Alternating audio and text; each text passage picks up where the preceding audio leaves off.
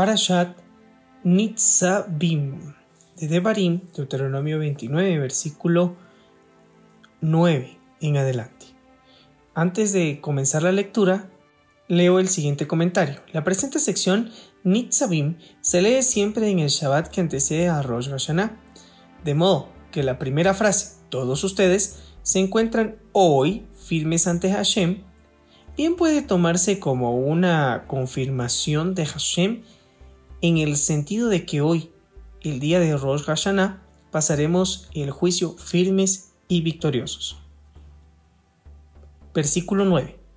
Todos ustedes se encuentran hoy firmes ante Hashem su Elohim, los jefes de sus tribus, los ancianos, los sabios, los oficiales, todos los hombres de Israel.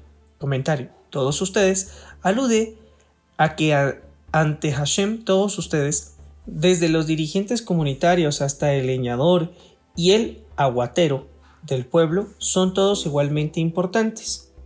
Versículo 10. Los niños, las mujeres, el prosélito, que vive con ustedes, incluso el leñador y el agüero, para hacerte pasar al pacto de Hashem tu Elohim y que aceptes el juramento que Hashem tu Elohim celebra hoy contigo. Comentario.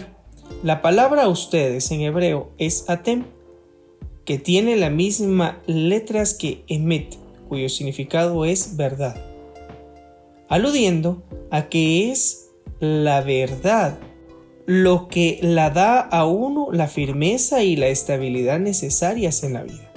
Las tres letras que conforman la palabra hebrea emet constituyen un triple base ideal. La primera letra de dicha palabra es la primera letra del abecedario hebreo, o corrijo, el alefato hebreo. La última letra es la última letra del mismo y la letra del medio es exactamente la letra central de aquel. En cambio, mentira en hebreo es sheker, que también está compuesta por tres letras. Pero a diferencia de emet, que significa verdad, en sheker se trata de tres letras consecutivas, aludiendo al carácter de inestabilidad, de la falsedad y del engaño. Continuamos con Devarim, Deuteronomio 29, versículo 12. Todo el esfuerzo que Hashem está haciendo es para establecerte hoy como su pueblo y que Él sea tu Elohim, tal como te prometiera y tal como Él les jurara a tus ancestros Abraham, Isaac y Jacob. Y no solo con ustedes concretó esta alianza y este juramento. Este pacto lo hago con aquel que está aquí hoy con nosotros ante Hashem nuestro Elohim y también con todo aquel que no está aquí hoy con nosotros. Comentario. O sea, con las futuras generaciones. Todos ustedes se encuentran hoy firmes ante Hashem su Elohim. Todos, incluso las generaciones futuras. Cuando un israelita se conecta con Hashem por medio del estudio de la Torah y la observancia de los preceptos, los cuales derivan de un nivel espiritual que trasciende la dimensión del tiempo y del espacio, se conecta entonces con la esencia del pueblo hebreo, fuente única de sustento e identidad de Israel. Y allí, en aquel nivel trascendental en el que el tiempo y el espacio pierden su sentido físico, todas las generaciones pasadas, presentes y futuras se funden en una única entidad. Metafóricamente, el pueblo de Israel constituye un único cuerpo y cada israelita individualmente es un miembro vital del mismo. Continuamos con Devarim, Deuteronomio 29, versículo 15. Ustedes saben muy bien cómo vivimos en Egipto y cómo pasamos a través de los pueblos por los que ustedes pasaron. Y ustedes presenciaron sus aborrecibles y repugnantes ídolos de madera y de piedra, plata y oro, que ellos tenían. Quizás hay entre ustedes hombre, mujer, familia o tribu cuyo corazón se desvíe hoy de Hashem, nuestro Elohim, para ir a adorar a los ídolos de esos pueblos.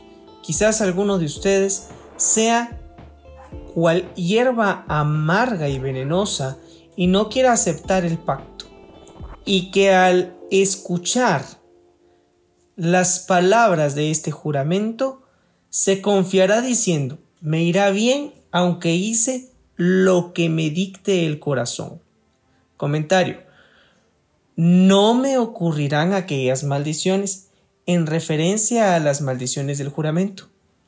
Podría referirse a las maldiciones en el monte Sinaí, de Levítico 26.14 y demás versículos, o bien las maldiciones del monte Ebal de Deuteronomio 11.29. Y ante este planteo, Hashem responde. Continuamos con la lectura, versículo 18. Agregaré lo regado a lo seco. Comentario, es decir, ahora sus transgresiones involuntarias se sumarán a sus transgresiones cometidas intencionalmente y lo castigaré por todas juntas. Versículo 19. Hashem no estará dispuesto a perdonarle, sino arderá su ira y su celo contra ese hombre. Sobre él recaerá toda la maldición escrita en este libro, y Hashem extinguirá todo vestigio suyo de debajo del cielo. Hashem apartará a ese hombre de todas las tribus de Israel para su desgracia, y quedará sujeto a todas las maldiciones del juramento escrito en este libro de la Torah. Entonces, la generación futura, los descendientes que descenderán a ustedes y el extranjero que provenga de una tierra distante, cuando vean las plagas y los castigos que Hashem envíe contra esa tierra, dirán, todo es sulfuro y sal, toda su tierra es fuego, no puede sembrarse y no puede producir, ni puede crecer en ella ninguna clase de hierba, tal como sucedió en la devastación de Sodom y Amora, Adma y Tseboim, ciudades que Hashem destruyó en su ira y en su indignación. Y todos los pueblos dirán, ¿por qué Hashem le hace así a esta tierra? ¿A qué se debe semejante acceso de ira? Y la respuesta será, porque abandonaron el pacto de Hashem, Elohim de sus ancestros, que él estableciera con ellos al sacarlos de Egipto. Fueron a rendir culto a ídolos de otros y se prosternaron ante ellos. Eran ídolos ajenos a ellos y que él no les designó. Comentario. Eran ídolos que jamás les brindaron provecho alguno. Ídolos en los que jamás percibieron ningún poder divino. Versículo 26. Por eso Hashem se enojó contra esa tierra, para hacer recaer sobre ella todas las maldiciones escritas en este libro. Hashem los desarraigó de su tierra con ira con furor y con gran indignación, y los expulsó a otra tierra, como se ve en este mismo día. Las cosas ocultas pertenecen a Hashem nuestro Elohim, pero las reveladas nos pertenecen a nosotros y a nuestros hijos para siempre, para cumplir todas las palabras de esta Torah. Comentario. Las palabras Yanu, Nenu es decir, a nosotros y a nuestros hijos, en hebreo lleva un punto encima de cada letra, lo cual deducen los sabios del Talmud que los israelitas son recíprocamente responsables ante el Supremo a partir del momento en que tomaron el juramento de recibir la Torah al pie del monte Gerizim y Ebal y su ingreso a la tierra prometida provenientes de Egipto. Continuamos con Devarim, Deuteronomio 30, versículo 1. Cuando experimentes todo lo que te anuncie, la bendición y la maldición que he puesto ante ti, allí entre los pueblos, entre los que Hashem tu Elohim, te disemine, medita en tu corazón acerca del asunto y retornarás a Hashem tu Elohim y obedecerás su voz. Harás todo lo que yo te ordeno hoy, tú y tus hijos, con todo tu corazón y con toda tu alma. Entonces Hashem tu Elohim te hará retornar del cautiverio, se compadecerá de ti y te reunirá otra vez de entre las naciones por las que Hashem tu Elohim te hubo diseminado. Comentario. De acuerdo con la gramática hebrea, el versículo debe interpretarse así. Ella, en alusión a la divina presencia, retornará del cautiverio junto con los israelitas, significando que cuando los israelitas son desterrados, la divina presencia los acompaña en su exilio. Versículo 4. Aún si tu exilio estuviese en el extremo del cielo, también allí te reunirá Hashem tu Elohim y también desde allí te tomará. Hashem tu Elohim te llevará nuevamente a la tierra que tus ancestros poseyeron y que también tú poseerás. Él te hará prosperar y te hará más numeroso que a tus ancestros. Hashem tu Elohim desbloqueará tu corazón y el corazón de tu descendencia para que ames a Hashem tu Elohim con todo tu corazón, con toda tu alma y para que vivas. Literalmente, comentario, circuncidará tu corazón. Continuamos con Devarim, Deuteronomio 30, versículo 7. Entonces Hashem tu Elohim hará caer todas estas maldiciones sobre tus enemigos y sobre los que te odian, los que te persiguieron. Te arrepentirás y obedecerás a Hashem cumpliendo todos sus preceptos que yo te ordeno hoy. Hashem tu Elohim te brindará prosperidad en todo emprendimiento tuyo y en el fruto de tu vientre, es decir, tus hijos, en crías de tus animales y en el fruto de tu tierra para tu bien. Nuevamente Hashem se deleitará por ti, por tu bienestar, como se deleitaban por tus ancestros.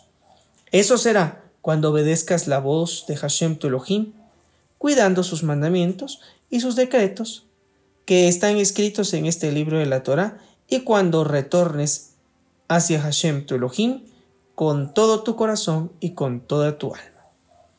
Continuamos con Devarim, Deuteronomio 30, versículo 11.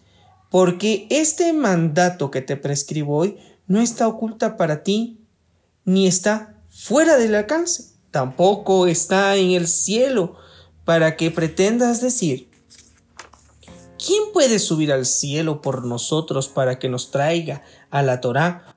Comentario, o sea, al mandato referido en el versículo 11. Y nos la dé a conocer para que la llevemos a la práctica, ni tampoco está más allá del mar para que pretendas decir, ¿quién atravesará por nosotros el mar para que nos la traiga? Y nos las dé a conocer para que la llevemos a la práctica? Por el contrario, la Torah está muy próxima a ti en tu boca y en tu corazón para que la lleves a la práctica. Continuamos con Tebarín, Deuteronomio 30, versículo 15. Mira, hoy pongo ante ti la libre elección entre la vida y el bien y la muerte y el mal. Comentario, no es vida. La palabra más significativa de este versículo, sino bien, no te contentes con hacer el bien para vivir, sino más que eso, procura vivir para hacer el bien. No hagas el bien como un medio para acceder a una calidad de vida superior, sino el bien como un fin en sí mismo. La vida, el canal para lograrlo. Versículo 16. Yo te ordeno hoy que ames a Hashem tu Elohim, que vayas por sus caminos, cumpliendo sus mandamientos, sus decretos y sus leyes. Así vivirás y florecerás. Hashem tu Elohim te bendecirá en la tierra a la que te diriges para tomar en posesión. Pero si tu corazón se aparta y no quieres obedecer y te dejas arrastrar para prosternarte y adorar ídolos ajenos, yo hoy les digo, que serán exterminados. No vivirán mucho tiempo en la tierra que vas a tomar en posesión, cruzando el jardín. Hoy mismo convoco como testigos al cielo y a la tierra, de que pongo ante ti la vida y la muerte, la bendición y la maldición. Elige la vida, para que vivas tú y tu descendencia. La verdadera vida, dice un comentario, es aquella que tiene un sentido ulterior. Ese es el camino que debes elegir. Versículo 20. Elige amar a Hashem, tu Elohim, obedeciéndole y apegándote a Él, pues Él es la fuente de tu vida y la fuente de tu prolongación de tu vida, en la tierra que Hashem juró que les daría a tus ancestros, Abraham, a Isaac y a Jacob. A continuación leeremos la Haftarah Nitzavim de Yeshaya Isaías 61.10 al 63.9. Me regocijaré intensamente con Hashem. Mi alma estará exultante por mi Elohim, pues me ha vestido con ropas de la salvación y con la túnica de la victoria me ha cubierto, como un novio que luce su esplendor y como una novia reluciente con sus alhajas. Comentario. Bien pueden ser palabras de Hashem a su retorno del exilio, o bien palabras de Jerusalén en su alegría por el reencuentro con sus habitantes provenientes de la diáspora. Versículo 11. Pues así como la tierra hace crecer su producto y una huerta produce sus brotes, así mi Hashem Elohim hace que la rectitud y la alabanza broten en favor de Israel ante todas las naciones. Isaías 62.1 En aras de Sion no me quedaré en silencio, en aras de Jerusalén no me quedaré quieto, hasta que su victoria emerja como una luz brillante y su salvación como una antorcha encendida. Las naciones percibirán tu justicia y todos los reyes tu honor. Serás llamada con un nuevo nombre que Hashem designará. Serás una corona de esplendor en mano de Hashem, una corona real en la palma de tu Elohim. O sea, la mano de Hashem cuidará que nunca caiga de ti esa corona. Versículo 4. No serás más llamada abandonada, ni de tu tierra se dirá más lugar de desolación, sino será llamada, ella es mi deseo. Y tu tierra será llamada habitada, pues Hashem se complacerá en ti, y tu tierra será habitada. Tal como es digno de un muchacho casarse con una mujer virgen, así es digno que tus hijos habiten en ti y no otros pueblos. Y tal como el novio se regocija con la novia, así tu Elohim se regocijará en ti. Jerusalén, sobre tus muros aposté guardias, o sea, ángeles protectores, todo el día y toda la noche sin cesar. Nunca serán silenciados. Ustedes que recuerdan a Hashem, no hagan silencio sino repitan constantemente ante Hashem el mérito de Israel. No le concedan descanso a él hasta que restablezca a Jerusalén y hasta que la haga fuerte de alabanza en la tierra. Hashem juró por su mano derecha, por su poderoso brazo. Yo no daré más tu trigo para alimentar a tus enemigos, ni los hijos de los extranjeros tomarán más tu vino por el cual tú te esforzaste. Los que lo recojan lo comerán y alabarán a Hashem. Y los que lo recolecten lo beberán, o sea, el vino, en mis atrios sagrados, o sea, probarán tomarlo en el territorio de Jerusalén, dentro de la muralla. Pasen pasen por las puertas de otras ciudades anunciando el fin del exilio, despejen el camino para que pueda pasar el pueblo hacia Jerusalén. Pavimenten el sendero para que los exiliados puedan retornar a Jerusalén sin dificultad. Quiten las piedras del camino, levanten estandartes sobre los pueblos, indicándoles a los israelitas diseminados que deben volver a su tierra. Mira, Hashem anunció hasta los confines de la tierra. Díganle a la hija de Zion, ha venido tu Salvador. Trae consigo la recompensa y el premio para quienes lo merecen. Los pueblos les dirán, pueblos sagrados redimidos de Hashem. Y tú, Sión, serás llamada ciudad deseada, ciudad no abandonada. Y eso ya, Isaías 63, versículo 1. ¿Quién es este que viene de Dom desde Potzra con ropas manchadas de sangre? Comentario, son palabras de los guardianes de Jerusalén que vieron a Hashem entrando a la ciudad. Según otras versiones, no habría visto a Hashem sino al ángel Mijael o al Mashiach. Edom, ancestral enemigos de Israel, que luego devino en Roma. Motzorra, Betzer, capital de Edom. ¿Quién es este tan majestuoso en su vestimenta, dotado con su gran poder? Soy yo, que habló con rectitud, cumpliendo lo que me prometo y tengo capacidad para salvar a Israel, dice un comentario, del yugo de las naciones. Comentario. Es una profecía sobre la destrucción de Edom, es decir, Roma, por haber perseguido a su pueblo. Versículo 2. ¿Por qué está roja tu ropa?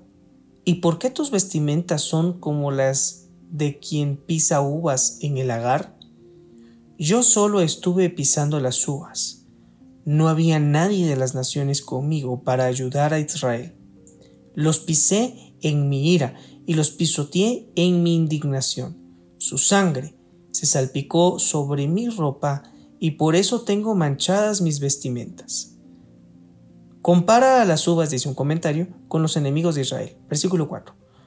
Porque el día de la venganza está en mi corazón y el año de mi redención ha llegado. Ha llegado el momento para que yo redima a Israel. Miré, pero no había quien ayudase a salvar a Israel de manos de Edom. Me asombré de que no hubiera nadie que pudiera servir de ayuda. Entonces mi propio brazo me trajo la salvación y mi ira me sostuvo. Comentario, mi ira contra los enemigos de Israel por haberle castigado tan cruelmente. Me dio ánimo para salvar a mi pueblo, aunque no lo mereciera. Versículo 6. Pisoteé pueblos en mi ira y los embriagué con mi indignación. Arrojé por el piso todo su poderío. Relataré las bondades de Hashem y su alabanza por todo lo que hizo por nosotros, por todo el bien que le concedió a la casa de Israel en su misericordia y gran benevolencia. Él dijo, de hecho son mi pueblo, hijos, que no me son infieles. Y Él se convirtió en el Salvador de ellos. Él sufrió por los sufrimientos de ellos y un ángel suyo los salvó. En su amor y en su compasión los redimió. Él los levantó y los enalteció y les proveyó, dice un comentario, sus necesidades sin cesar. El nombre de la porción Nitzavim significa firmes. De seguro que alguna vez te has preguntado cómo permanecer firme en la fe. Pues Moisés da una cátedra y dice que para estar firmes debemos de elegir el bien y desechar el mal. Esto únicamente es a través de la ley de Elohim.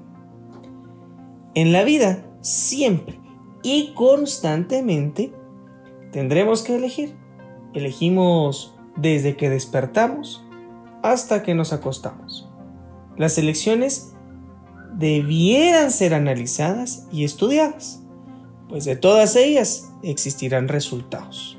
Elijamos la vida, elijamos el bien, tomemos la Torah y desechemos lo que está contra ella.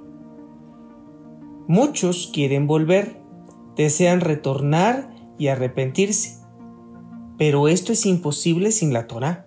Moisés dijo, y cito, Medita en tu corazón acerca del asunto y retornarás a Hashem tu Elohim y obedecerás su voz.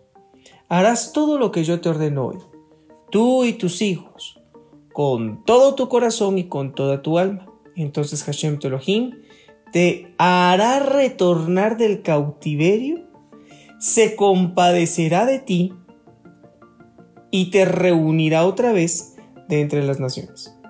Pues más claro, es imposible. Si deseas hacer arrepentimiento o teshuvah, aquí el camino es la Torah. Algunas veces hemos tenido un corazón duro y no hemos querido entender el camino que se ha trazado para alcanzar la vida. Moisés dijo, Hashem, tu Elohim, desbloqueará tu corazón y el corazón de tu descendencia para que lo ames con todo tu corazón y con toda tu alma y para que vivas. Esta frase está ligada a la obediencia de la voz de Elohim y de otras palabras. Esto es justamente a lo que se refiere circuncidar el corazón. Muchas veces se logra escuchar voces que dicen que la ley es imposible de cumplir, aunque este argumento cae fácilmente por los antecedentes de personas que sí pudieron cumplirlo. También es curioso cómo Moisés dice que no está lejano. La Torah está próxima a nosotros, en nuestra boca y en nuestro corazón, queriendo decir que está a la puerta Debemos hablarla y con ello descenderá al corazón para ser entendida y trabajada en la práctica. Esto puede tardar toda una vida, pero hay que caminar ya. Debemos elegir el bien, más allá de escoger por los resultados que ésta pueda traer. Debemos elegir el bien, porque de por sí es el bien. Es decir, no buscando el fruto, sino buscando por lo que realmente es. ¿Quién desea elegir el mal y desechar el bien? Pues aún, el que usa medios malos siempre tiene deseos de bien. Bajo su juicio es el bien. Esa distorsión del juicio, de lo bueno y lo malo, no es justamente a lo que deseo explicar, sino que elegir el bien no solamente es una decisión, sino que es vivir una vida con sentido, significativa, comprometida en valores y en un propósito más alto. Eso es vivir. Esta es la diferencia entre las decisiones lógicas del mundo y las decisiones sabias que la Torah nos motiva a tomar. Es más fácil permanecer firmes cuando existe un grupo numeroso que busca estarlo. No esperes que otros estén listos para entrar y tomar tu herencia. Tú debes sumarte al grupo y alentar a aquellos que no lo están. No retardes las promesas a tu vida. Esta semana te invito a profundizar en dos temas. Uno, la aplicación de la ética y de la moral. Y dos, la circuncisión del corazón. Medita, ¿cuál es tu motivación para escoger el bien? ¿Es el fruto el que buscas o es por el hecho de ser el bien? Mi nombre es Juan Carlos Castillo y ha sido un gusto compartir contigo la porción de esta semana. Puedes encontrarnos en nuestras diferentes redes sociales y en nuestro sitio oficial www.shedeur.com. Shalom hermanos.